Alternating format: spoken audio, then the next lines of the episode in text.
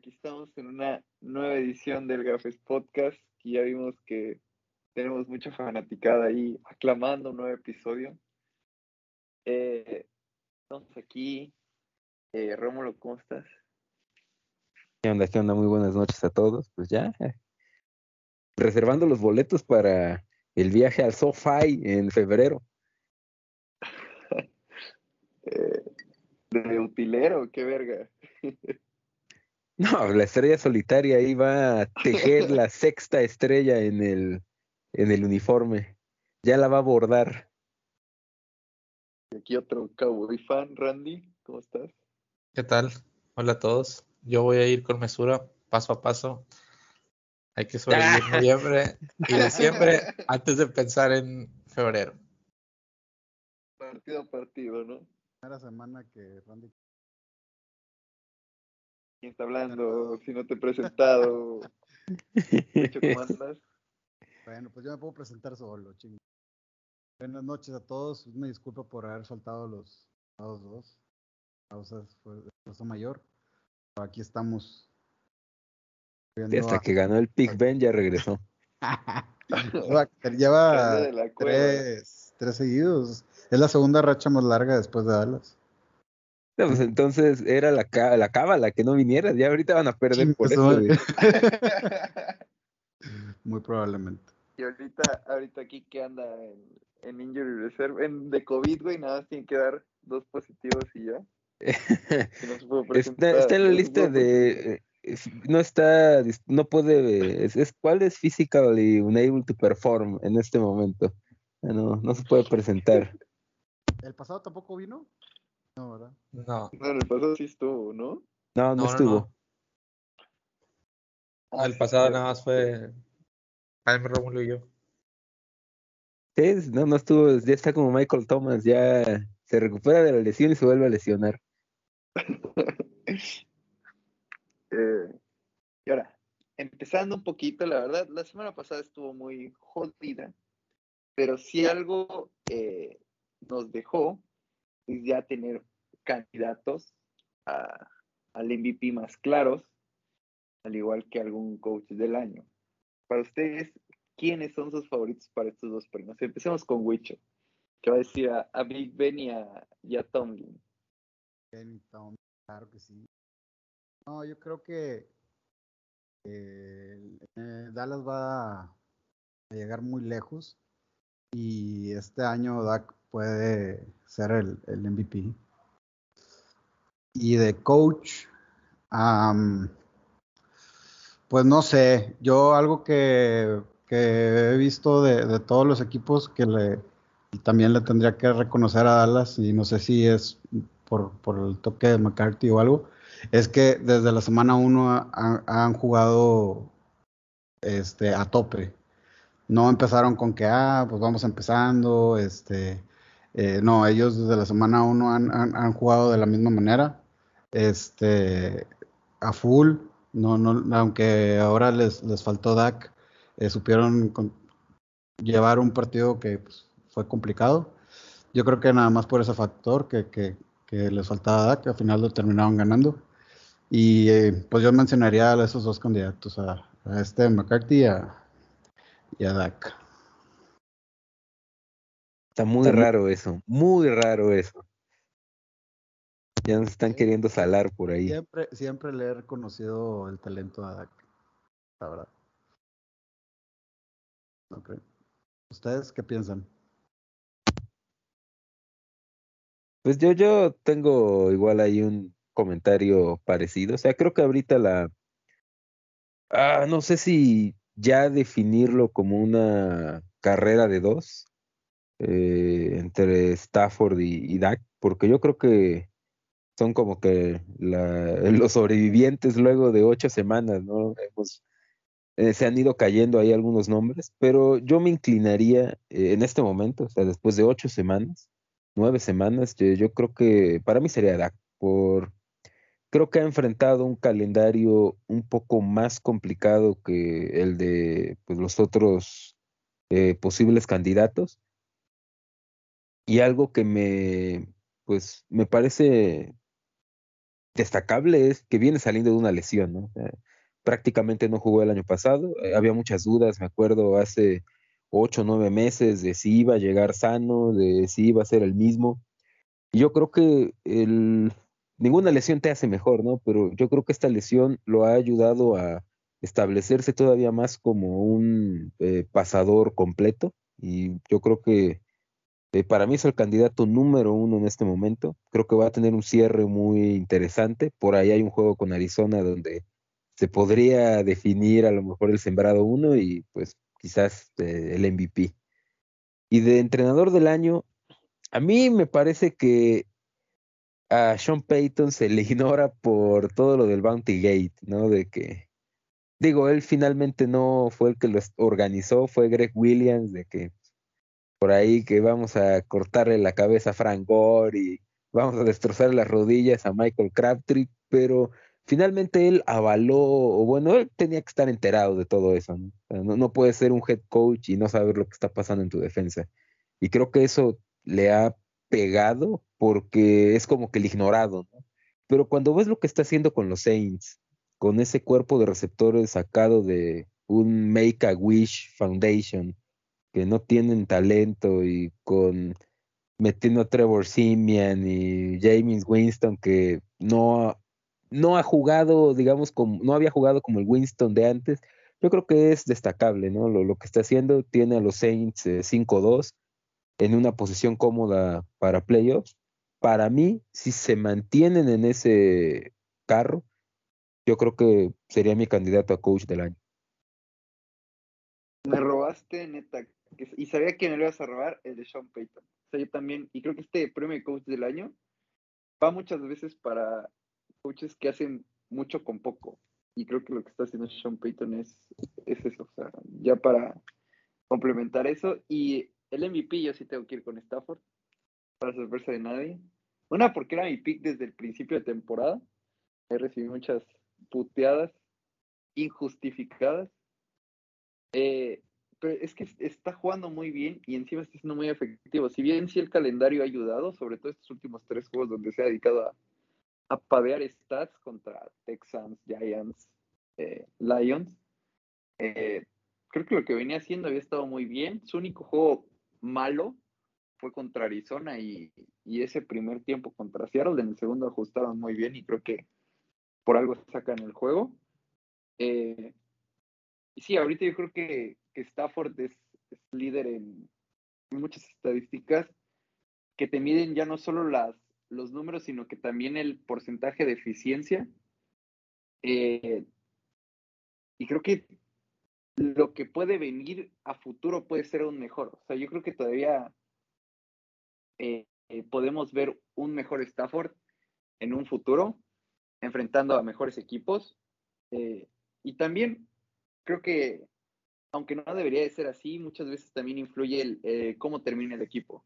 Y puede que el, equipo que termine en el first seed del NFC sea eh, el que termine llevando a su coreback a ser el MVP, porque pues todos sabemos que es un premio de, de coreback, o sea, eh, no, no hay otra manera, y menos ahorita que ya se lesionó el único que podría estar ahí en la conversión que era Derrick Henry, entonces yo creo que si los Cowboys terminan con el first seed, a menos que algún tipo se vuelva loco y termine haciendo muchas cosas y su equipo lo termine arrastrando, eh, si los Cardinals terminan este, como primer sembrado, creo que puede ser Kyler Murray. Si los Cowboys terminan ahí, puede ser Dak Prescott, eh, Tom Brady, no sé. Creo que también eso puede terminar influenciando un poquito. ¿Y tu coach? Ya dije Sean Payton, pon atención. Ah, perdón, sí es cierto. Es que, es que eh, repetido, no. Eh, yo el MVP sí fácilmente se lo daría a Dak. Eh, por el tema que, digo, ya lo mencionaron aquí. el, el regreso de la lesión, el cómo este equipo está pues jugando. Y aparte, una de esas es eh, lo que dice Rómulo, de cómo Dak cambia su juego después de la lesión, de cuánto el Dak ese que corría y corría y que, y que ya no lo hace, y ahora es un, si es la necesidad de correr, pues lo puede hacer, pero es un, un coreback que está teniendo la suficiente madurez en el pocket para tomar buenas decisiones y que pues el equipo está, está reaccionando y está ganando partidos. Eh, en el coach yo pondría cualquiera menos McCarthy. cualquiera menos McCarthy. A mí me gusta mucho eh, Kingsbury, porque también creo que es un equipo, o sea, creo que el récord a lo mejor y por ahí está medio inflado, pero creo que es, es un récord que como quiera sigue estando muy alto para lo que para lo que yo tenía expectativas de Arizona, más con esa división, o sea, creo que sí está haciendo eh, más con menos, digamos. Y, por qué lo de McCarthy? Porque a mí McCarthy me sigue sí decepcionando, como decir la palabra, de que en algunos momentos del partido McCarthy es un, es un cero a la izquierda. La ofensiva camina por el genio de Kellen Moore, la defensiva pues tiene ahí el, el sello del coordinador, pero lo de McCarthy hay, hay partidos, el de los Chargers, hay el de Tampa, hay juegos donde, donde McCarthy no se ve que está, se ve que no está metido en el juego y que toma malas decisiones. Entonces, digo, por ahí yo sé que estos premios también se dan muy fácilmente al que quede mejor sembrado. Jason Garrett lo ganó en 2016, es un gran ejemplo. Pero, pero yo creo que hay mejores coaches en este momento que McCarthy. Pero bueno, cambiando de tema, eh, hay que hablar del trade de, de Von Miller, que pasa de, de los Broncos a los Rams, básicamente regalado por dos picks y, y el pago del salario. Entonces, pues, ¿qué opinan del, del trade? Yo, yo, creo que, dale, que hable primero el, el, el, que ya se tomó el Kool-Aid de los Rams. eh, yo creo que es un ganar-ganar. O sea, creo que los dos equipos eh, consiguen lo que quieren los Broncos con esos picks pueden, no sé, ya sea subir en el draft, conseguir un mejor coreback. Vas a pagar el salario, que pagar el salario no es como de que en este año vas a competir. Eh, pierdes a Von Miller, sí, pero pues creo que la parte, la oficina de los Broncos creo que es un buen movimiento esos picks. Si bien no sirven para el coreback, también los puedes utilizar, no sé, para reforzar el mejores equipo, para armarlo mejor. Y los Rams, pues consiguen una pieza que si ya viene en un equipo que debía de competir por el Super Bowl, pues ahora le agregas más. Y creo que puede llegar a ser este engranaje que le faltaba a los Rams para hacer otra vez esa defensiva super top. Es una buena defensiva, sí, pero todavía les hacía falta un poco eh, con lo que perdieron con eh, eh, agregarle más piezas a esta este, defensiva, que presione mejor, sobre todo que detenga el juego terrestre, porque creo que Von Miller en eso puede ayudar muchísimo, que es algo que a los Rams está afectando mucho. Eh, y digo, si bien, es porque mucha gente decía, no, es que ahora si no ganan el Super Bowl eh, va a ser un fracaso y que no sé qué, pues creo que desde que hicieron el trade por Stafford así va a ser. Y pues agregarle una pieza más, sobre todo entre experiencia, eh, buen nivel de juego, eh, creo que nada más te acerca al objetivo. Esos picks del draft para los Rams, la verdad es que no representan nada. Aquí van a agarrar al, al nuevo Tutu que se o que pues, no tiene un impacto inmediato, que es lo que necesita el equipo, jugadores de impacto inmediato. Eh, pues yo la verdad es que esos picks pues creo que no, no tienen este, en este momento no tienen importancia. Además, los Rams son un equipo que sabe reforzarse con picks eh, muy bajos, de sexta, quinta ronda. Si no me equivoco, John Johnson fue una cuarta, Cooper Cup fue una tercera. Eh, Sebastian Joseph Day, un, un, defensive tackle que es muy bueno parando la carrera, fue una quinta. O sea, creo que es un equipo que pues, Darius Williams fue un undrafted. O sea, creo que si hay un equipo que puede conseguir talento sin picks eh, top 100, son los Rams. Así que yo creo que es, es un ganar-ganar.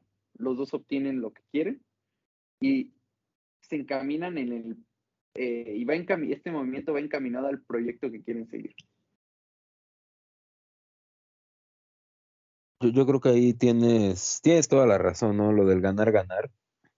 O sea, eh, estás como Denver, finalmente a Von Miller no lo iban a renovar. O sea, es un pass rusher de 32 años que probablemente cuando aspire a un nuevo contrato, pues todavía tenga gasolina para eh, jugar un par de años más a máximo nivel y eh, va a querer un dinero, digamos, top 5 de pass rushers. Entonces, pues Denver no le iba a pagar eso, menos cuando es una franquicia en reconstrucción ya de, de hace seis años. Y finalmente los Rams, creo que, o sea, yo es un trade que yo no hubiera hecho, pero si ves la filosofía de los Rams, de cómo afrontan el draft como si fuera una lotería, pues tú quieres tener muchos boletitos, ¿no? Entonces, finalmente eso es lo que ellos van a hacer. O sea, los pocos picks que tengan para el siguiente año los van a intercambiar para hacerlos más picks y yo no tengo dudas de que cuando veamos el top 8 de equipos con más selecciones, vamos a ver por ahí a los Rams, ¿no? De que por ahí una tercera condicional la convirtieron en un dos cuartas y una sexta y así lo vamos a ver porque es como han afrontado el draft los últimos años. Entonces, yo creo que es un ganar-ganar. Respecto a qué tanto mejora las posibilidades de, los Rams de cara al, al, Supertazón, yo creo que sí, sí puede marcar un impacto, ¿no? Porque pues no es como que estás tradeando por un jugador, digamos, no es un tackle que para la carrera, ¿no? Digamos, te hace falta para la carrera, traes un linebacker. Estás hablando de Von Miller, que es un tipo que en una jugada te cambia un partido. Y yo creo que esa es la, la apuesta que tienen los Rams, ¿no? O sea, que en el momento definitivo en playoffs, pues por ahí Von Miller les puede hacer una jugada. Y yo creo que, o sea, yo no lo hubiera hecho porque no me gusta ese estilo de hipotecar el futuro considerando que en la NFL no siempre gana el mejor equipo, y ahorita los Rams son el mejor equipo, pero pues considerando la filosofía que tiene LA, yo creo que es un trade excelente. De hecho, me sorprende que quizás no lo hayan hecho desde antes, pero creo que es, eh, es un muy buen trade. Yo también creo que es un gran trade y que hace que los Rams sean el candidato número uno a ganar la NFC. Eh, hay dos o tres ahí que, se pueden sumar, pero creo que ese saltito cuando tú veías a tres, cuatro equipos parejos y decir, bueno, la superioridad ahora, ahora puede ser de los Rams. Eh, como bien dice Rómulo, el, el Von Miller es alguien que, que, en una jugada te cambia un juego, o es alguien que sí va a impactar en, en los partidos. A mí tampoco me gusta la filosofía de, de intercambiar, de querer ganar todo este año y, y, que no importa tanto el futuro o lo importante que es el draft y que para ellos no, no lo es así. Pero pues hay que reconocerles que con, con ese sistema o lo que lo tienen haciendo desde que McVeigh llegó, eh, al menos ahí compiten, ¿no? Y llegaron a un Super Bowl así. Y, y, pues yo creo que son candidatos al menos a, a final de conferencia con, con, el trade. En cuanto a Denver, lo entiendo perfectamente. Es un equipo en reconstrucción, es un equipo que está comprando dos picks, literal, porque está pagando, va a seguir pagando el salario de, de Von Miller y que volvemos a lo mismo. A mí sí me gusta más el tema de, de reconstruir de esa manera, de decir, yo tengo quien me haga un excelente trabajo encontrando talento. Si te fijas, Denver lo ha hecho en los anteriores drafts. La única posición que le falla es la de coreback, pero talento se lo encuentran. Entonces, pues es una base muy buena para, para ir pensando en, en, que en dos, tres años ese equipo tiene con qué pelear. Bien coincido. Eh, Rams todas me hubiera gustado que ese trade lo hubiera hecho Arizona baja de, de creo que, que los Rams eh, se le anticipan a lo mejor Arizona no, nunca lo, lo visualizó y, piensan que, la baja de, de Watt no les va a pesar tanto. Pero ya el primer paso lo dieron los Rams, a lo mejor es algo que, les falta para, para terminar de, de finiquitar su, su logro. Este, como menciona Rómulo, los últimos años este, ha sido su, su filosofía. Y yo creo que si bien todavía no los pondría como, como el mejor equipo, creo que, que eso es lo, que, lo que tienen que aspirar ya cuando estás eh, eh, siendo contendiente, ¿no? A esperarte la última semana del deadline y, ir sobre todo sobre, sobre el año. Más cuando tienes las condicionales de los picks que, menciona Rómulo. Creo que, que, es un ganar para ellos. Y cuanto a Denver, eh, al principio de temporada se, hablaba mucho que, que era un equipo que, a lo mejor nada más le, faltaba un quarterback para ser competente. Yo creo que ahora, como mencionaba Kike, este, les va a faltar un head coach y mucho talento lo tienen, se les ha estado lesionando mucho, entonces eh, no sé cómo vayan a venir para, para el próximo año. Este, si bien están en reconstrucción, creo que dieron un bajón muy considerable del año pasado a, este. Este, no creo que sea por talento, sino yo le, se lo recriminaría al, staff de coacheo, que Quique tanto odia. ¿Verdad? Este. Sí, y, como que el hecho de tradear a Von Miller es como decir, pues estamos 4-4, pero ya valió madre nuestra temporada, ¿no? O sea, no, no vas a pelear por nada. Claro, y en la FC que ahorita se está cerrando mucho. O sea, equipos muy mediocres como Pittsburgh está, puede, puede clasificar a, a Wildcard. Entonces, ya lo, lo, lo, echaron por la borda. Decidieron no competir. Este, y por ejemplo, otro equipo como Cleveland. Cleveland que ahorita se está cayendo a pedazos a raíz de, la victoria de Pittsburgh otra vez se les vino su realidad. Pobre Cleveland porque, chingado, yo siento que, la filosofía de este equipo eh, desde hace dos años o tres años para acá la han tratado de, cambiar la mentalidad que, que, se tiene arrastrando durante tantos años. Y creo que está volviendo lo mismo de siempre, ¿no? Que pierden porque pues son los Browns que tienen problemas de vestidor, pues porque son los Browns. Y pues ahora con este tema que tienen OBJ, pues yo no sé si sea tanto culpa de, Mayfield. Este, sí siento que, que no lo, no lo incluyen en, el en el tal cual el plan de juego, no, no, lo, no lo tienen como un principal y eso sí se lo recriminaría. ¿Ustedes qué piensan?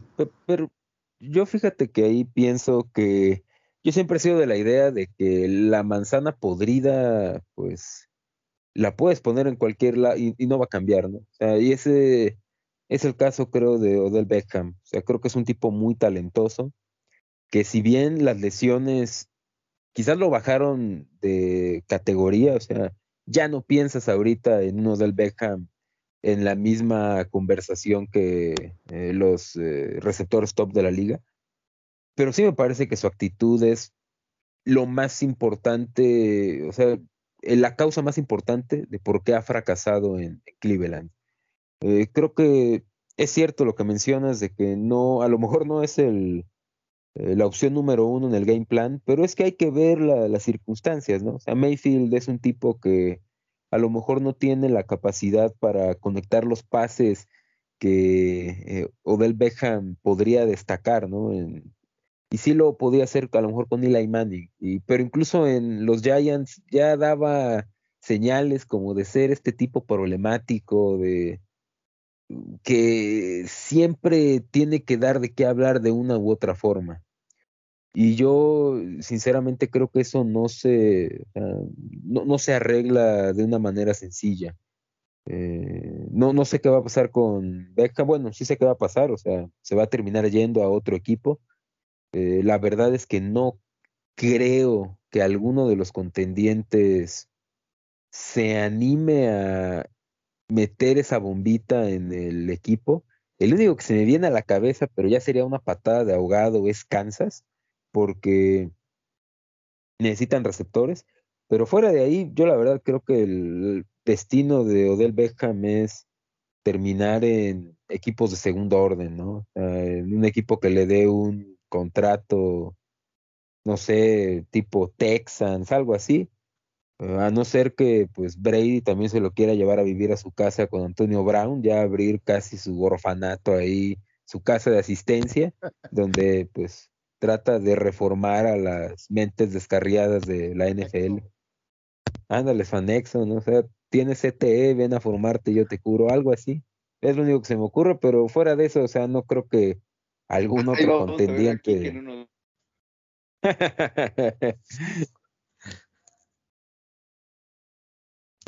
Yo creo que. Bueno, yo. Bueno, va Randy, va Randy. No, o sea, yo nada más lo que tengo que decir es que voy a coincidir con Rómulo. El... A mí se me hace un jugador que siempre fue problemático. Yo creo que sí tiene talento, pero no quiero decir que vive de la atrapada de contra Dallas, pero básicamente le resolvió el principio de su carrera.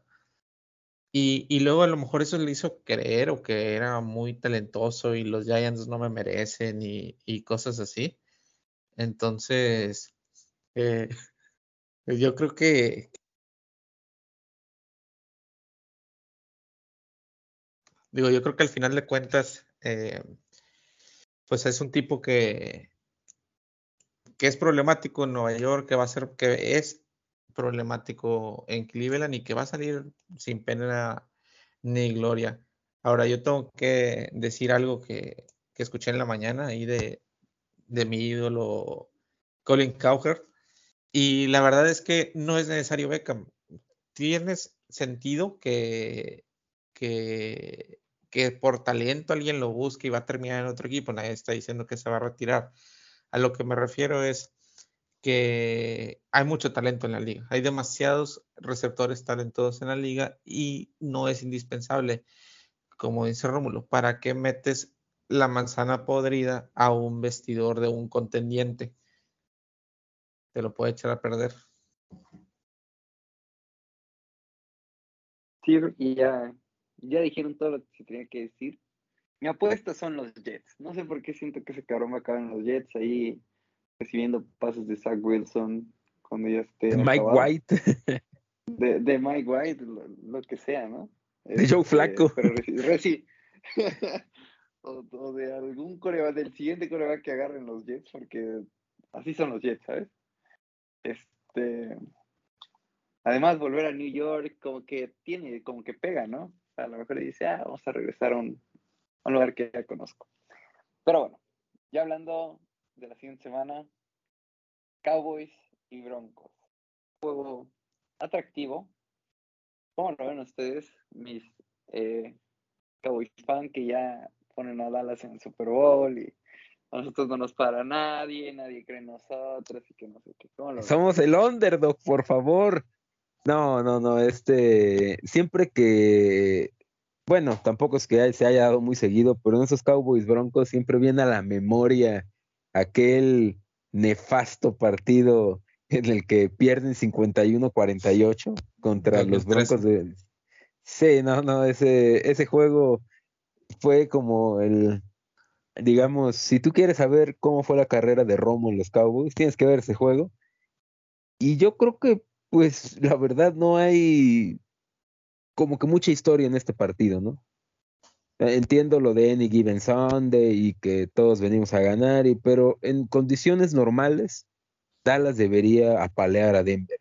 Y en condiciones anormales también lo debería de apalear. O sea, es un equipo que no tiene ofensiva. Ah, la verdad es que Teddy es un buen tipo y lo que tú quieras, pero su talón de Aquiles, que es el, el pass rush, es quizás de las cosas que Dallas está haciendo mejor ahorita sea, Randy Gregory cambió la marihuana a lo mejor por pets o algo así, porque el tipo está intratable.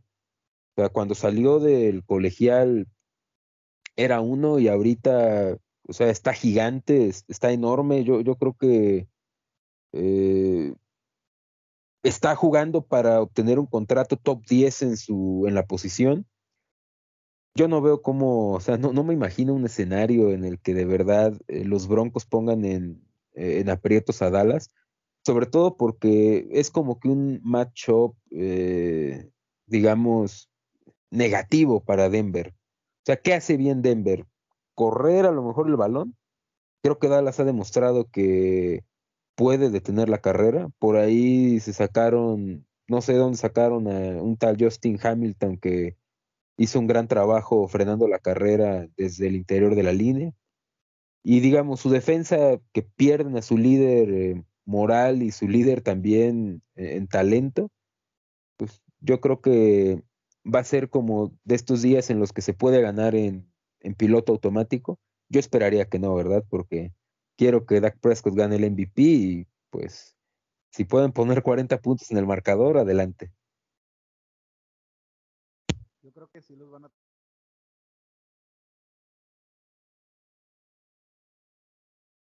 Se quedó a medias, Tenía 18 partidos sin correr más de 100 yardas.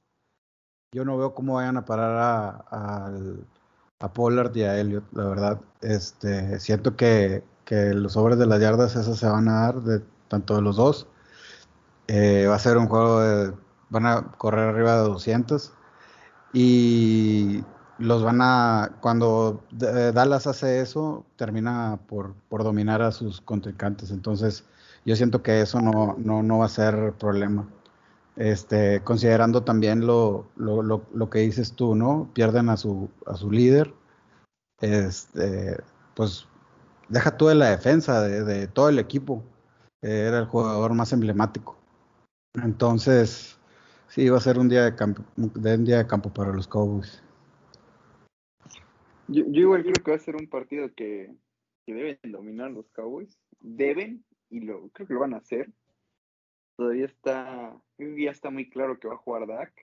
Eh, así que no creo que haya eh, mayor complicación más que en el primer cuarto esté cerrado, a lo mejor y en una de esas se terminan yendo al, al medio tiempo con solo 7 o 10 puntos de diferencia, que eso es lo, más que veo.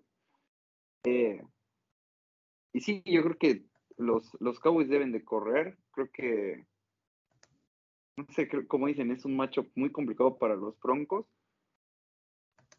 Y sí, sí deben de ganar por, por mucha diferencia. Yo opino igual. Digo, perdón. Sí, aparte, ahorita es el Patrick Surtain Bowl, ¿eh? O sea, ahí hay una, ahí hay una cuenta pendiente con Denver. Se van a enfrentar los dos mejores este, corners de, de Alabama. Ah, sí es cierto, esa, esa no me la, esa no la había agarrado. Ahora sí, dale, Randy, lo siento. No, no, no, cuando quieras. Eh, digo, nada que añadir. Dallas va a ganar por mucho, va a dominar el juego, lo debe dominar, no debe de... O sea, yo entiendo que la defensa de Dallas normalmente permite yardas y permite que le avancen, pero yo creo que aquí no va a ser tan cómodo y creo que si Dak Prescott juega, que es lo que debería de pasar, eh, no va a haber forma en que la defensa de, los Broncos los metan al partido o, puedan parar al, al ofensivo de Dallas va a haber un montón de, acarreos y para mí va a ser un juego que se va a definir rápido. Em, para el domingo, las mejores apuestas, ah, ahorita que lo decía Wicho, para mí son las de Pollard. Todo lo que vean over de Pollard, ya sea acarreos, yardas, todo eso es de over, porque el juego se va a definir rápido y va a pasar así como con Nueva York o Filadelfia. O sea, sale Elliot porque es el titular y cuando igual aunque salga Dak Prescott, el que sigue corriendo va a ser Pollard. Entonces, por ahí esas son dos, buenas apuestas para, para, el domingo porque debe ser un día de campo para darles. Yo, yo ahí tengo un par de estadísticas que obviamente respaldando a Dallas. La primera es relativa a la defensa y es una que me llamó mucho la atención. Eh, Dallas tiene la mejor defensa eh, cuando van perdiendo. Es la mejor defensa del NFL cuando van perdiendo.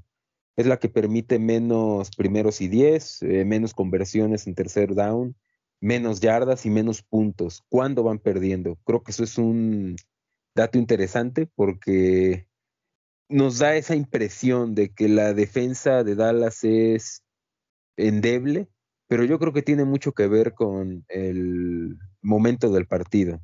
cuando vas ganando se relajan, cuando van perdiendo sacan las uñas. Y la, segunda estadística, esta para la, esta ni Ricardo Salazar te la viene manejando, ni Mr. Chip te la maneja. Va a ser el, en corebacks pelirrojos, porcentaje de victoria de Brandon Whedon, 24%. Carson Wentz, 50%. Andy Dalton, 52%. Cooper Rush, 100% de victorias el mejor coreback pelirrojo en la historia del NFL, y no lo digo yo, lo dicen los números. Sport Science está detrás de esta investigación. No, sí, sí, sí. Ante los datos no podemos decir que, no. Y bueno, el, este, pues no, no hay como mucha, no, mucha carnita en este partido, pero. Antes, antes de pasar al, al siguiente partido, eh, ¿Vieron la estadística esa de, bueno, no estadística, la casualidad de la vida de Milwaukee en la NBA, los Bravos en la... No digas eso. ya, están sacando, eh, estoy a punto de sacar un tweet. Decía, ya están sacando mucha mamada de que, ay, sí, según no, Milwaukee, no, no. Atlanta, que, que, cuando ganaron, que cuando, que cuando ganó Milwaukee y Atlanta ganaron los Cowboys. O sea, la última vez que ganaron los dos Sí, los Bravos ganaron los Cowboys, sí. Y después de ocho semanas también iban 6-1. O sea, no, ya, ya no ya denuncié ese tweet. Ya lo pero denuncié. Mira, eh, ok, es que, digo, son casualidades de la vida. Pero después de ver eso es cuando todavía a mí me, a mí me entra el ese del paso a paso. Vamos paso a paso. No hay que pensar en febrero. Semana a semana. Yo nada más digo que la última vez que dijimos que un equipo era súper dominante y que no sé qué, terminaron mamando contra Arizona, fue que perdieron los Rams, una putiza. No van a perder, pero Dallas no va a perder con Denver. Con los Broncos, a lo mejor pierden con Kansas en dos semanas, pero no con los Broncos. Que me perdone el tío Quique, pero pinche remedo de equipo. los burros blancos. Sí, la verdad, no llegan ni a burros blancos esos Broncos. Pero bueno, ahora, sí, eh, este, este se va a poner bueno, ¿no? O sea, es el Mahomes contra el nuevo Mahomes. O bueno, eso, eso es lo que le dijeron a Matt LaFleur cuando drafteó a Jordan Love. O sea, que iba a ser el nuevo Mahomes. no sé por qué, la verdad, pero eh, ¿cómo, ven este? Ya le, le vamos metiendo el Afore, el Infonavit, eh, los riñones a, Kansas o el fraude de Matt LaFleur va a a demostrar por qué es el coach del año, que no necesita al antivacunas número uno del NFL. Como dice el gordo, hay que respetar a los Packers. respeto a los Packers. Hay que confiar. Eh, yo creo que va a estar bueno, ¿eh? Yo creo que, ah, no sé, Jordan, yo confío en ese cabrón. O sea, creo que después de año y, ¿qué? Más de año y medio, eh, pues, practicando con, este, pues en el sistema, eh, teniendo este tiempo de, eh, ¿cómo se dice? De adaptación para que, pues, ¿qué es lo que se necesitaba? Que todos sabían que cuando, que Jordan Love no estaba listo para ser un coreback titular en la NFL, pero que después de un año o dos, pues podría ser el que más eh, potencial podría tener. Y creo que su momento ha llegado, o sea, creo que puede que, o sea, hay una posibilidad muy mínima de que Aaron Rodgers ha visto sus últimos snaps en Green Bay. Así. Si Jordan Love la rompe y encima se viene la suspensión de uno o dos juegos, no sé. Eh, una de esas terminan dándole rienda suelta a este cabrón. Pero pues para eso tiene que demostrar. Y creo que la defensiva de los Chiefs es una defensiva ante la cual puedes demostrar. Eh, nada más tienes que lanzarle a donde esté Daniel Sorensen y mira, ya tienes el trabajo hecho, al, que quieras. E, estoy seguro que en el practice squad enfrenta defensas más difíciles que la de los Chiefs, o sea, eso es seguro. Sí, ya está acostumbrada a defensas malas, así que va a ser un juego bueno. O sea, yo, eh, hablando un poquito de apuestas, llevo como cuatro semanas metiendo la línea de los Packers y en ninguna me han fallado. Ahorita con más ocho, yo la voy a meter. No sé ustedes, pero yo sí voy a confiar en, en el mejor, en el, ¿cómo era el que decía el gordo? Que el mejor, este, que, mejor llamadas, este, mandaba, ¿cómo se dice? Eh, el mejor play caller de la NFL, play caller de la NFL, exacto. Yo, pensé que ibas a, a, confiar en el mejor Jordan en la historia de los deportes, Jordan Love. Del amoroso. Ándale, necesitamos un apodo sidoso para Jordan Love, así el, el amoroso, algo así. El que le hace el amor a las defensas, algo así, güey.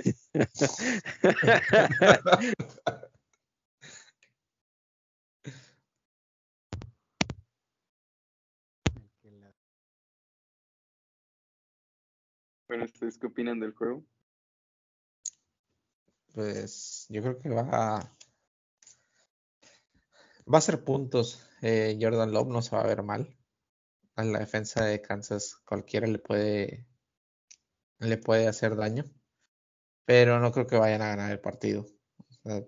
creo que la defensa de Green Bay en momentos de la temporada no se ha visto bien y, y creo que digo estamos de acuerdo que la ofensiva de Kansas no tampoco se ha visto bien, pero, pero sí creo que, que en ese que digamos que van a poner puntos los dos, eh, creo que Mahomes va a poner más puntos en el, en el, en el marcador. Entonces, yo creo que 8 sí es una gran diferencia, como dice Jaime, pero sí es un juego que debe y ojalá, ojalá, ojalá gane Kansas por el bien de la NFC. A nadie le gusta jugar en enero en el frío. Hay que quitarle la localidad de esos güeyes. En el Wild Card la van a tener. Pero sí es importante que, que Green Bay pierda este partido.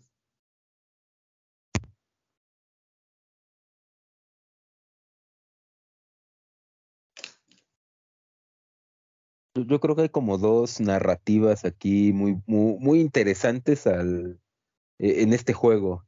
Y la primera la, dijo Jaime, eh, ¿qué tal si nos vamos 18 meses al pasado? No, exagere, nos vamos a abril de 2020. O sea, Rogers venía de un 2019 no malo, pero sí mediocre. O sea, para los estándares de un quarterback que se considera élite. Y Matt LaFleur, él quiso y pensó que Jordan Love era una apuesta muy buena. Entonces, al final, esa apuesta de qué sirvió, como se le, le, tocaron los huevos al toro equivocado, y pues este cabrón salió ahora sí que en modo cabrón en la temporada 2020, que igual tiene su asterisco, ojo, no por los resultados, sino porque no había gente, o sea, fue una temporada peculiar, y Rodgers gana el MVP. Pero yo no creo que en un año a un head coach le puedan cambiar su, perspectiva a largo plazo. A Rodgers le quedan dos años. A Matt LaFleur le pueden quedar 20 años como head coach. Y yo creo que algo le puede mover en su fuego interno el hecho de ver a un Jordan Love por primera vez iniciar en la NFL. Y digo, no, no creo que le vayan a aplicar el Drew Bledsoe o la de Alex Smith que a media temporada se lesiona y ya no sacan a Kaepernick pero pues, va a estar interesante. Y, la otra parte que me parece también lo menciona Randy, ¿no? De que la ofensiva de Kansas no asusta a nadie. Y yo creo que ya más o menos, eh, creo que una, una muestra fue el partido contra los Giants. El mejor drive de Kansas fue cuando le dieron el balón a diestra a el hijo de Frank Gore. Y creo que aquí se demuestra que la línea ofensiva de Kansas está diseñada para correr el balón. Eh, por ejemplo, podemos ver a Orlando Brown. Orlando Brown viene de los Ravens. Eh, los Ravens es un equipo que corre y Orlando Brown se destacó como un tackle en run block. Eh, tienen a Creed Humphrey, a Trey Smith, que son dos rookies que han destacado mucho en run block. Le dieron una millonada a Joe Sunny, que también era destacado en bloqueo para la carrera. Entonces digo, está bien que tengas a Mahomes, a Kelsey, a Hill, a toda esa constelación de estrellas, pero si tu línea ofensiva está capacitada para abrir huecos y castigar a la defensa y quitarle un poco esa presión a, Mahomes de tener que hacer tres dropbacks en, eh, cada, en, pues en las tres oportunidades de cajón. Yo creo que Kansas tiene que tomar esa, toma lo que puedes, puedes conseguir, ¿no? O sea, yo creo que Kansas tiene que darse cuenta de eso y si se dan cuenta a tiempo, todavía pueden enderezar el barco.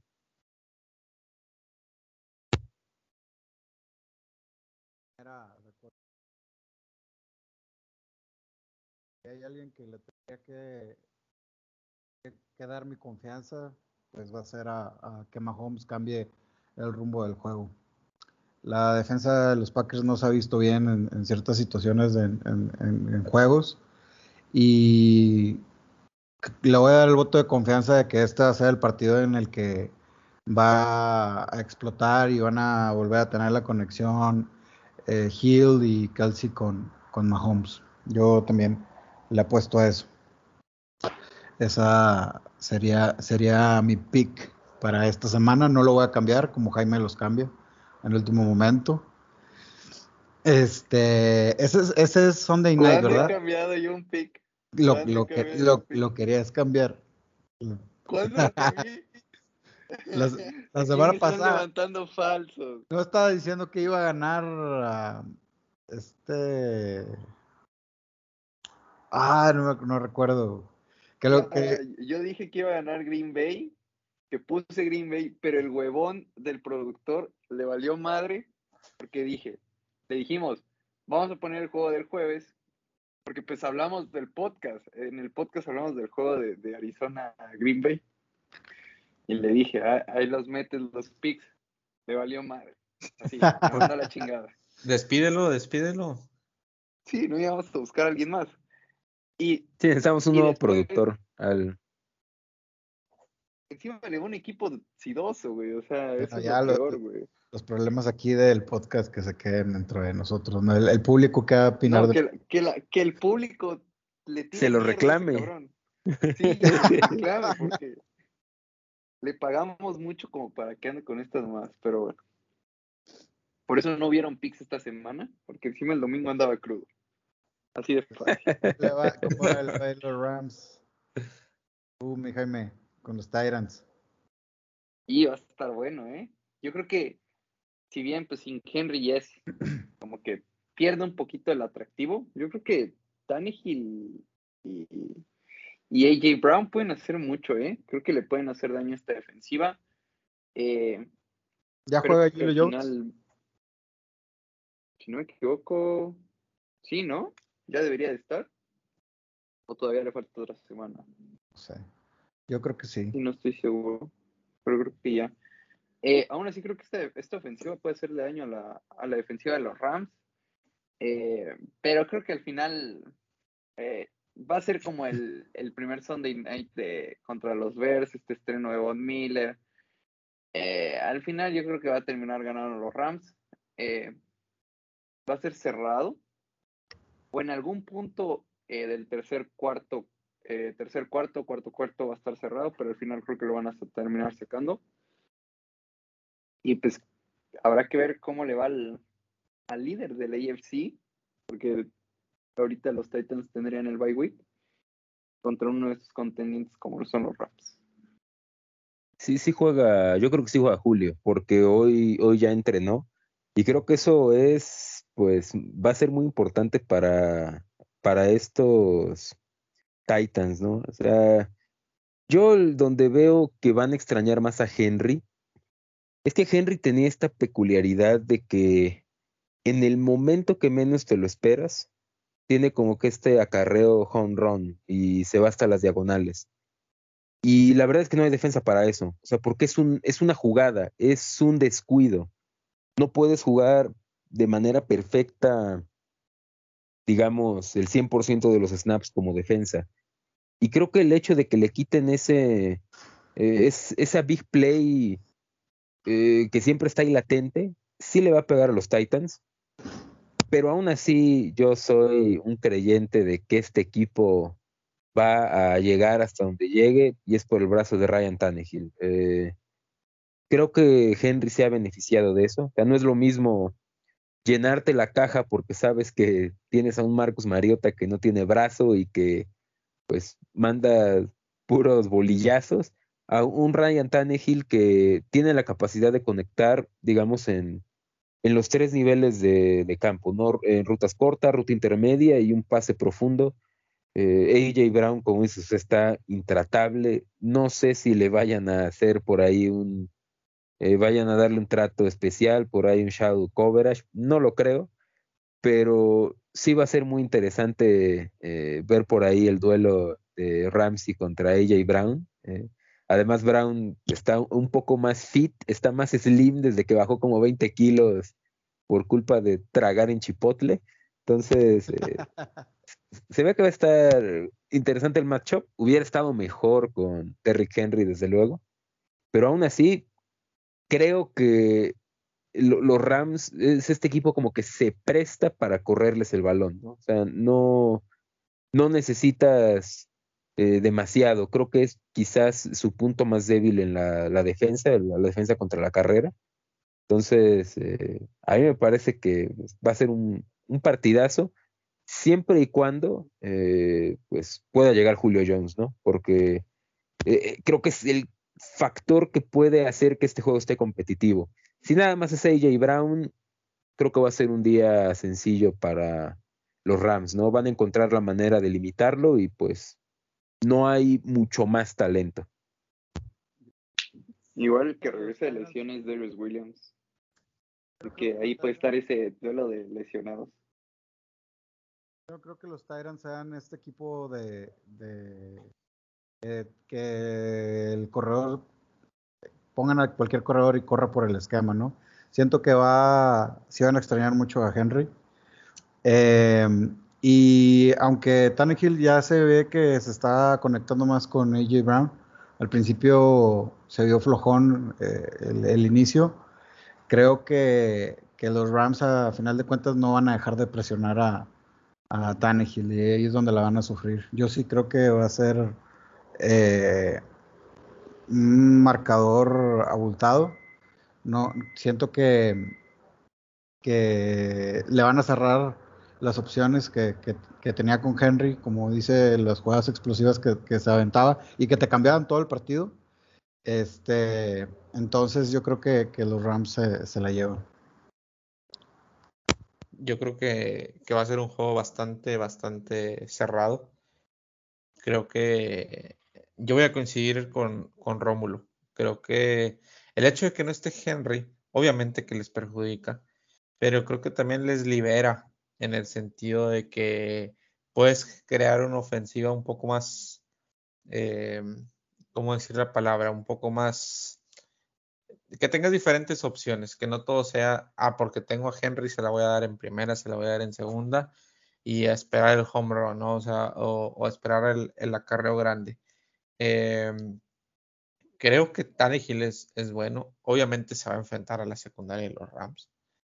Eh, que que pues claro que, es de, la, de lo mejor de la liga, el pass rush eh, va a ser un día complicado, pero no creo que, el hecho de que no esté Henry sea la muerte, digamos, para, para los Titans que pueden pelear y pueden, no creo que les alcance para ganar el partido, pero sí creo que va a ser un partido que van a mantener cerrado. Del otro lado, creo que la ofensiva de los Rams eh, pues sí se ve muy superior en el matchup contra, contra la defensa de Tennessee. O sea, si Stafford tiene un día normalito, va a tener arriba de 250 yardas y, y entonces por ahí es donde yo veo que, que, los Rams sí terminan ganando el juego, pero no va a ser un juego tan fácil como, como se lo imaginan sin Henry. ahí igual está eh, interesante. Digo, no lo mencionamos porque ya tenemos como que nuestros candidatos, pero estoy viendo el calendario de los Titans y la verdad es que el juego más difícil es este. Entonces, no sé, se imagino, salen con la victoria y considerando que todavía tienen que enfrentar dos veces a los Texans, enfrentar una vez a los Jaguars, enfrentar a equipos, o sea, a los Saints, que probablemente vaya a jugar Tyson Hill, que no asusta a nadie, la verdad, o por ahí enfrentar a los Patriots, que yo creo que es un juego ganable. No sé si se mete a el tuerto a la conversación del coach del año, ¿eh? porque la verdad es que estos Titans, o sea, si vemos lo que han perdido de talento, o sea, no solamente se fue como que yo creo el tipo que revivió la carrera de Ryan Tannehill, que es Arthur Smith. Se fue también eh, John Smith, se fue Corey Davis. La línea no es, no es igual de dominante que incluso en 2019, que era de las dos, tres mejores de la liga. Cada juego, o sea, yo creo que ya se gastaron la gasolina del carrito de las desgracias, de que cada juego tienen que sacar a un cabrón de los Titans en camilla y aún así están eh, ahí como que en la pelea, ¿no? Entonces yo creo que también es como que un nombre eh, ahí de esos que luego no se tienen contemplados, pero se puede terminar colando, ¿no? El de Mike Brable como coach del año. Yo pensé que ibas a decir la de, de como MVP, pero la de Brable me encanta, ¿eh? O sea, creo que también es, es un coach que puede, lo único que necesita yo creo que es mejorar esa defensiva hacer ajustes en esa defensiva para que, que deje de ser muy mala y pase a ser regular. Y yo creo que ahí estaría la clave de los Titans. Y bueno, por último, eh, hablemos del, del novato que, que muchos lo pedían, que muchos decían, no, es que ya métanlo y la chingada, y que la verdad tampoco está jugando mejor que, que Andy Dalton, ¿eh? Que va a enfrentarse a, un coreback que ya, ya está en las últimas. Eh, una defensiva muy top que lo va a hacer sufrir, como es la de los Steelers. ¿Cómo ven ese juego? Eh, de ver hacer aceleros. Pittsburgh gana. hace perros. quería decir eso, no, ¿cómo crees? Va a ser la diablura Justin Fields. Va, a, aparte es el juego este del que, el que pierde Mike Tomlin, ¿no? siempre Tomlin como que pierde un juego contra un equipo así que dices, oye, cabrón, ¿qué te pasa, no? Después de haber ganado uno. E, e, exactamente. Eh, puede ser como el año pasado que perdieron con el fútbol team que estaban contra Prótesis Smith. Yo creo que puede ser ese mismo, ¿no? O sea, estás, vas a jugar contra un coreback, eh, o sea, están todos los eh, los ingredientes, ¿no? Son pass rush que de verdad es eh, asfixiante como el de Pittsburgh. O sea, TJ Watt, eh, Cameron Hayward, creo que están teniendo una temporada muy buena. Ah, están en la órbita del All Pro los dos. Pero, y aún así, la, o sea, aunque creo que la defensa de Pittsburgh tiene por ahí algunos, algunos huecos, no sé, creo que en linebackers, Devin Bush, ahí le necesita un trasplante de cadera. Eh, creo que el, el, hecho de que Hayward sea tan dominante a, la hora de parar la carrera, eh, un poco cubre este, esta deficiencia que tiene ahí Pittsburgh. Y no sé, pues, Justin Fields, una línea llena de novatos o no novatos, de busts. es muy difícil esta situación. Por eso creo que están como que los ingredientes para que haya este, el, la sorpresa de la semana, ¿no? Que se arme ahí la, la gorda y de repente eh, Justin Fields tuvo como que este par de flashazos así de Michael Dick, nada más que sin el factor delincuencia. Y yo creo que, digo, finalmente los Bears ya no se juegan nada, está perdida ya su temporada y todavía falta la mitad. Y yo lo que no había visto de Fields, que es lo que me preocupaba, o sea, cuando metes un rookie en una situación horrible, tú esperas ver un chispazo, dos, tres chispazos, que dices, ¿sabes qué? Es que ve estas tres jugadas que está destacando este cabrón, a pesar de que esté en una situación terrible, pero a esas jugadas es a lo que nos tenemos que agarrar al futuro. Y Fields no había mostrado nada de eso. Y contra los Niners lo mostró. O sea, por ahí un pase, una, un acarreo. Eh, yo creo que se le vieron mejores cosas. Y pues se, viene el triunfo del oso. Oso devora a cero. No, no, no, no, no. Pittsburgh, Pittsburgh gana. Así, o sea, entiendo todo lo que dices de Fields, pero no hay manera de que, de que, o sea, de que le hagan daño a la defensa de Pittsburgh. Porque es un equipo de Pittsburgh que, que hace tres, cuatro semanas estaba completamente muerto, que aquí lo decíamos que sí iba a ser un pick eh, top 10. Creo que es un error que haya ganado los partidos que ha ganado porque no le alcanza para mucho, pero sí se va a salir de los primeros picks del draft. Em, y, y, lo veo motivado, o sea, veo un equipo que, que nos cambia la cara, que creo que a lo mejor allí no va a tener su mejor día por, porque la defensa de Chicago no te permite tanto correr, pero por ahí los, los pasecitos, los checkdowns a él, o sea, Pittsburgh va a encontrar la manera de mover la pelota y va a ser un juego, pues creo que de, de posesiones largas y, de pocos puntos, pero donde, donde sí Pittsburgh va a poner más puntos que, que los que pueda poner Justin Fields ante la defensa de, de Pittsburgh. Aquí lo que veo que está pasando, antes que déjame ver, lo que está pasando es que en un principio del podcast, Wicho empezó muy pro vaquero, muy de no, los Cowboys son el mejor equipo. Ahorita está Randy aplicando la misma en contra de los Steelers. Eh, esta, semana venimos esta semana venimos en plan de amigos. No hay forma de que les ganen y que no sé qué aquí. O sea, estoy viendo una contramufa que tiene tintes amorosos eh, en la cual van a no sé si van a terminar peleando, besándose. No, esto va a terminar con Teddy Bridgewater ganando en Dallas y con Justin Fields mandando al retiro a TJ Watt en un acarreo de 80 yardas. O sea, así termina este eh, esta semana de NFL. Yo, yo creo que, que eh, Pittsburgh eh, los ha visto el año pasado los primeros 10, ¿no? Eh, si la defensa te mantenía, en una jugada te sacaba el juego y es a lo que dependías. Y así fue contra equipos mediocres, malos y sacaban el juego. Entonces yo a, Chicago lo, lo, veo como un equipo malo. No creo que vaya a cambiar este, el resultado este, por, por, más, que Fields está jugando un puesto, etcétera. Yo creo que, la defensa tiene para, mantener al equipo y que y rezar porque no le intercepten a, Big Ben, que en estos últimos tres juegos increíblemente no le han interceptado, se le ha caído a los corners de, las manos de los balones, eh, porque literalmente se los ha puesto en la, en la cara. Eh, aquella jugada de, de, Seattle, hubo otras con, con Broncos. Y ahora también en, contra Cleveland hubo un par.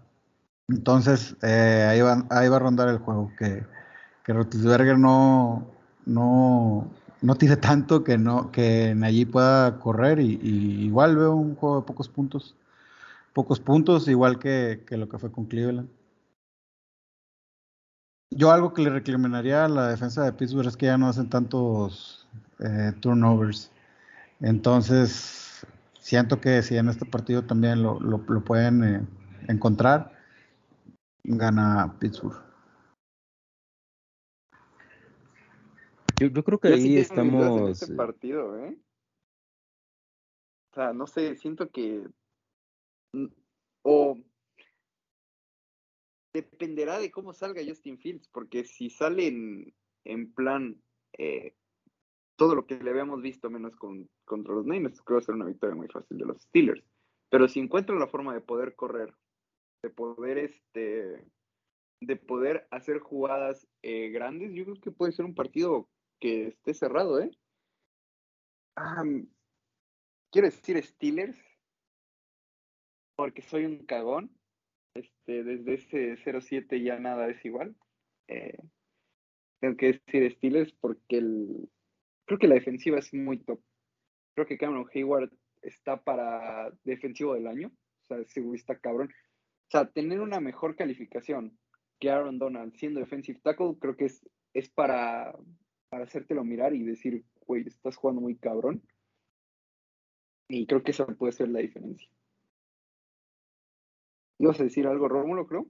Sí, que, o sea, entiendo mm, todo lo que se comenta, ¿no? Pero si les dijera que entre los Steelers y los Bears nada más hay una victoria de diferencia, a lo mejor no, o sea, como que no encaja esto de que estamos hablando de un equipo verdaderamente terrible contra un equipo muy bueno. Yo creo que la diferencia no es tanta. Y el problema que yo veo es que este ataque de los Steelers, yo no lo veo en ninguna circunstancia como un ataque que pueda eh, ser de estos eh, de alto, ya ni siquiera de alto calibre, ¿no? O sea, un ataque que constantemente te pueda llegar al puntaje promedio del NFL, ¿no? Eh, estamos hablando ya de un umbral Jason Garrett, ¿no? Con los Giants, de que siempre abajo de los 20 puntos. Y yo creo que los, los Bears sí tienen ese componente de big play que a lo mejor no lo han podido explotar todavía, porque o sea, no es sencillo eh, la transición del juego, aunque Justin Fields en pretemporada dijo que era más, era más fácil de lo que pensaba, pues no es más fácil, pero yo creo que en algún punto esas eh, puede haber ese, esas jugadas grandes, ¿no? Con Mooney, con incluso si revive Allen Robinson, yo no veo que Pittsburgh pueda, eh, no lo sé, igualar eso con esa ofensiva de mandar un check down en tercera y doce. O mandar el, ¿qué fue? La conversión de dos puntos que intentaron un check down. O sea, eso yo no veo como Pittsburgh pueda, si por ahí se va a 20 puntos eh, Chicago, eh, se ve, yo no veo muy tan fácil que puedan anotar tantos puntos. Y algo que mencionó Wicho, y a mí que soy fanático de las regresiones tanto positivas como negativas, esas intercepciones que tira el Big Ben, que las sueltan los defensivos por malos, porque no se las esperan o simplemente por un hecho fortuito, en algún momento eso va a dejar de suceder. Puede ser que pase el siguiente juego, puede ser que no pase en esta temporada y sea hasta el siguiente año como le pasa a Mahomes ahorita, pero si esa regresión les empieza a pegar a los Steelers eh, a partir de lunes, pues, cuidado ahí, porque se puede. Yo, ya digo que sí va a haber sorpresa. Yo, el, el oso va a, rugir el lunes por la noche. Así que aquí llegamos al final del Gafes Podcast. Eh, e, este fin de semana a lo mejor y no vamos a ver tantos partidos. Bueno, yo los voy a ver repetidos, no sé ustedes, porque hay un compromiso nacional más importante. Aquí este su pick para la carrera, ya rápido para acabar. Su, su podio, aquí los que les gusta. ¿Tú, Randy, cómo lo ves? Ya para acabar. Max, Checo, Hamilton. ¿Tu Romano? Sí, yo, yo desde la semana pasada creo que lo di y lo vuelvo a dar. Es Checo, Botas, Sainz.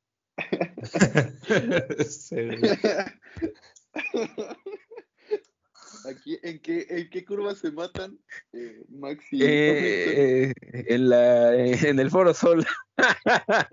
Ahí salen volando piezas del carro. Digo, tú no, tú nomás no, ¿verdad? Sí, el carro de Checo Pérez en el día 2 de Te voy a ir a jalar las patas en la noche, cabrón. Yo, yo me reservo porque no, no sé mucho, pero ojalá y, gane. ¿Qué, ¿Qué, qué, va a pasar cuando, si va Checo Max? ¿Creen que lo deje pasar? ¿Por qué te gusta arruinarnos la vida con esas preguntas tan complicadas? Es que no, te, tengo una eh, duda existencial. ¿Qué, qué, eh, pasa, qué, ¿Qué, qué, Es qué- ¿Cómo se manejan a- los equipos en Es, es como ir a preguntarle a un sacerdote que cómo puede creer en Dios si nunca lo ha visto. O sea, es- ya me estás metiéndome, nos estás metiendo en terrenos fangosos, en Mira, terrenos estoy- lodosos. Te estoy preparando para que no te amargues si llega a pasar eso. No, es que si va a pasar eso, ya estoy seguro, o sea, no sale vivo Marco ni Horner de la Ciudad de México, no salen vivos, ¿eh? Ya, No es una de amenaza, ¿Tú no, es una ¿Tú amenaza, crees? es nada más una amable sugerencia de que no se les ¿Tú crees, en ocurra aplicar el, o sea, que vayan El a dar órdenes de equipo. Max is faster than you. Sí, no, la Multi 21. Y Es que Red Bull esa ya la ha aplicado, ¿no? Cuando le dijeron a Weber en, ¿qué fue? Eh, fue Malasia 2013, ¿no? Multi 21, multi- y le valió madre a, Fettel. Sí. No sé, güey, o sea, ya hay como que...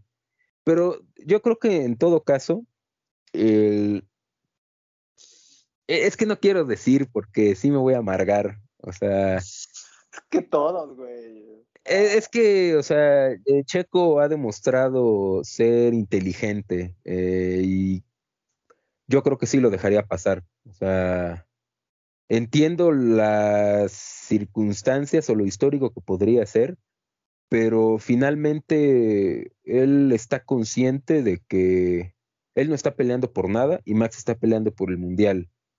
Y que eso eh, es así por resultados que él ha obtenido en pista. O sea, nadie le ha regalado nada a Max. Y pues Checo tiene que trabajar duro para estar en esa pelea, ¿no? Entonces yo creo que, ay, híjole, sí habría órdenes de equipo. Yo, yo lo que estoy rogando es que esté arriba Hamilton de Max.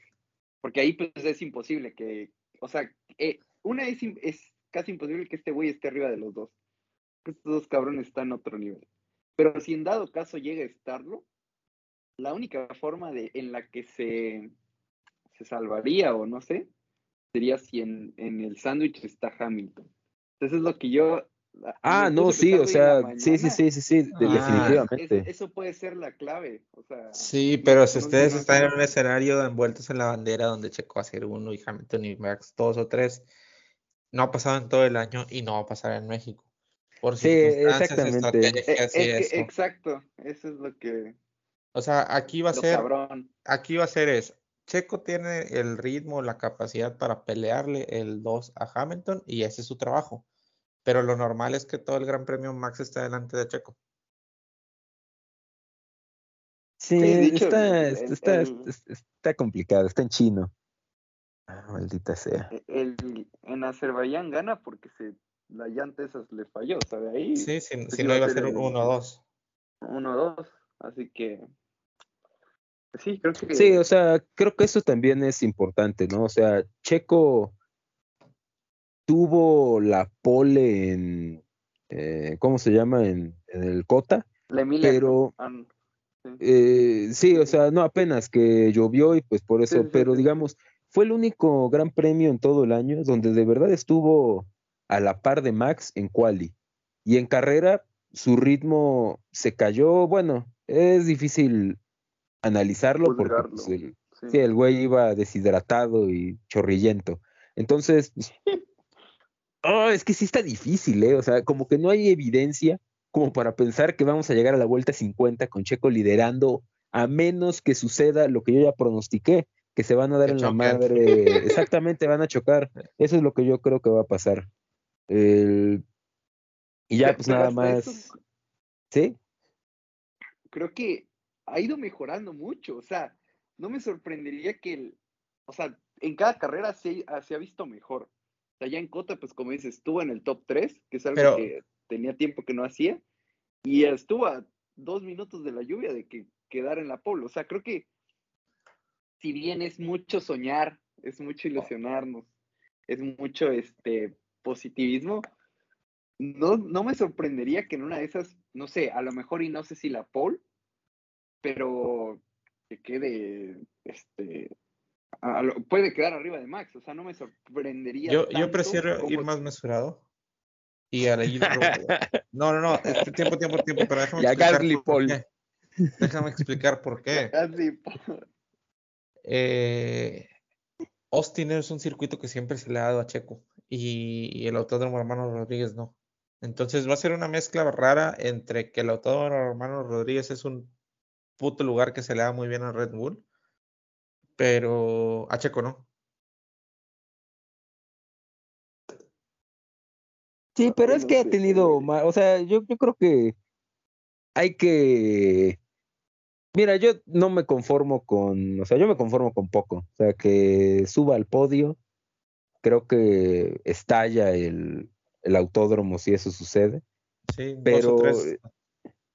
no, un 1-2 estaría muy padre también, pero yo sí no veo ese escenario donde, eh, digamos, Checo queda en primero. Solamente, o sea, tendrían que pasar muchas cosas, ¿no? Como, no sé, me imagino un eh, en la salida, eh, Checo se hace con el liderato y Max tiene a lo mejor un toque y se va al décimo lugar y remonta al segundo. Es como lo único que se me ocurre, o sea, que la diferencia entre los dos sea demasiada, pero no lo veo, o sea, me cuesta trabajo ver, o sea, ya tendrían que pasar muchas cosas. Entonces, pues, eh, confío más en las malas vibras del mexicano y que va a tronar el Mercedes de Hamilton en la vuelta 5 o que le van a dar unos tacos picosos y se va a tener que parar a cagar a media carrera. Algo así tiene que suceder porque... Pero yo lo único que quiero es que termine en el podio. O sea, yo con eso me conformo porque... Sí, sí, sí. O sea, cualquier otro resultado creo que sí va a dejar eh, una sensación así de amargor, uh, como de decepción. Y, o sea, considerando que en una carrera pasan miles de cosas, ¿no? O sea, en la vuelta 5 puede tronar el Honda, te puede pegar un pendejo como Gasly o esos En la cabrones. curva 1, sí. Esa, o sea, pero dejaría una sensación amarga, muy amarga. Sí, luego esa pinche recta está demasiado larga para llegar a la curva 1, entonces ahí cualquier imbécil que se haya pasado en la frenada y, y le pega a los de adelante. Sí, no, o sales mal y ya valiste madre, te vas hasta el sexto lugar. Sí, no, no. No, no puede ser. Estoy, estoy nerviudo, Carlitos, nerviudo. Y, y para la pelea del Canelo, que, a ver, aquí ya que ya nos desviamos, ¿cómo lo ves? Aquí que ya estamos para poder ponernos a mamar ese día de, no, todos somos expertos de box y la verga. Todos somos expertos de box. Ah, está buena. eh. La verdad es que siempre es un deleite ver ese cabrón. El Canelo. Todos, todos, tiene muchos detractores, lo que tú quieras. eh, no es top 5 en la historia de México, no lo es. Pero el Canelo es el libra por libra indiscutido en este momento. Y para encontrar un mexicano que sea libra por libra indiscutido, yo creo que no hay uno en la historia. Eh, Sal Sánchez era muy bueno, Julio César era muy bueno, pero estaban en pesos donde ahí no estaba la, digamos, la atención. Y en este caso el Canelo es el libra por libra indiscutido del mundo. Eso ningún mexicano lo puede presumir. Eh, y yo creo que es ahora sí que la cita con la historia, ¿no? Yo creo que ahorita no hay un 168 que le pueda ganar al Canelo. Eh, no lo veo. El más peligroso para mí era Saunders por su estilo, o sea, un estilo más de, de un boxeo inteligente, ¿no? De, de buena defensa, eh, tratar de usar el llave con un poco de distancia y el Canelo lo noqueó, eh, le rompió el hueso del ojo. Entonces, Plant, que tiene un resumen sospechoso, no ha enfrentado a un boxeador de clase A, a un boxeador élite como el Canelo no ha enfrentado. Yo veo difícil que llegue a las tarjetas. ¿eh? Yo creo que el Canelo eh, dentro de la distancia termina con la pelea. No sé, round 7, 8, sí veo el, el knockout.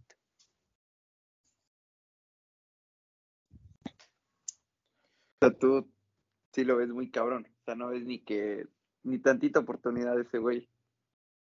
No, yo creo que ahorita, o sea, oportunidad finalmente, diría el gran campeón mexicano, las balas perdidas existen, mi rodo o mi O lama. sea, un golpecito ya. Esa, sí, o sea, puede, o sea, todos tienen oportunidad cuando suben al ring, pero en este caso creo que el Canelo es muy superior, o sea, tiene una defensa privilegiada, A mí nunca me ha parecido que sea un noqueador, pero el hecho de ir subiendo de peso es una cuestión física. Entre más pesas, pues quieras o no, pegas más fuerte.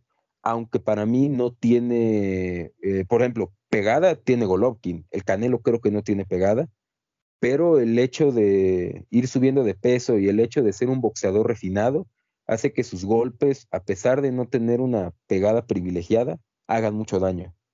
Y yo la verdad es que a Plant le veo como que muchas, eh, como así, alertas, ¿no? O las red flags en defensa. Eh, e, es un tipo que cuando está peleando su guardia, no sé, siento que se le presta mucho al Canelo para el golpe con la zurda que tanto le gusta meter.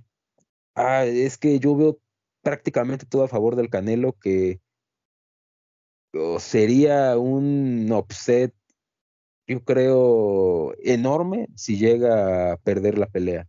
Y otra cosa, en las tarjetas el Canelo no va a perder. O sea, eso se los puedo asegurar. Si se van a la distancia, el Canelo va a ganar las tarjetas, o sea, es el lado A. Así funciona el box. No, yo no hice las reglas, pero así es. Y la única opción que tiene Plante es noqueando.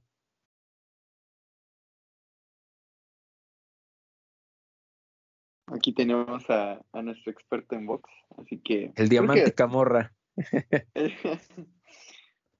Ahí vas a pasar los pics, porque la última vez nos eh, llenamos, comimos Sí, sí, sí, claro. Claro, sí, de ahí vamos a sacar para la reventa de la carrera para el domingo. 783 videos que subió Mora Picos en esta semana del Canelo, yo creo que va a ganar. Pinche grillo le puso y ya cabrón por otra cosa. no, yo no sé de box, pero ojalá gane el Canelo. Sí, yo creo que el box no sirve para tomar viéndolo. Así es, mi pronóstico son 15 Miller Light. bueno, pues ahora sí ya aquí nos despedimos. Eh, fue un gusto. Eh, un saludo, antes que, me olvide, un saludo al cabecismo que nos dijo que nos escuchaba. Y que te queremos, bro. sí, el, el, único escucha que tenemos, que todavía se mantiene fiel a este espacio donde compartimos pues, conocimientos, sobre todo de la vida en general, de las cosas que valen la pena. El único escucha serio. Traducimos. traducimos lo de la NFL a la vida real, güey. O sea, si lo profundizas más, güey, te puedes llevar unas muy buenas experiencias de vida. Exactamente. Así que, adiós. Nos vemos. Bonita noche. Nos vemos. Hasta luego. Hasta luego.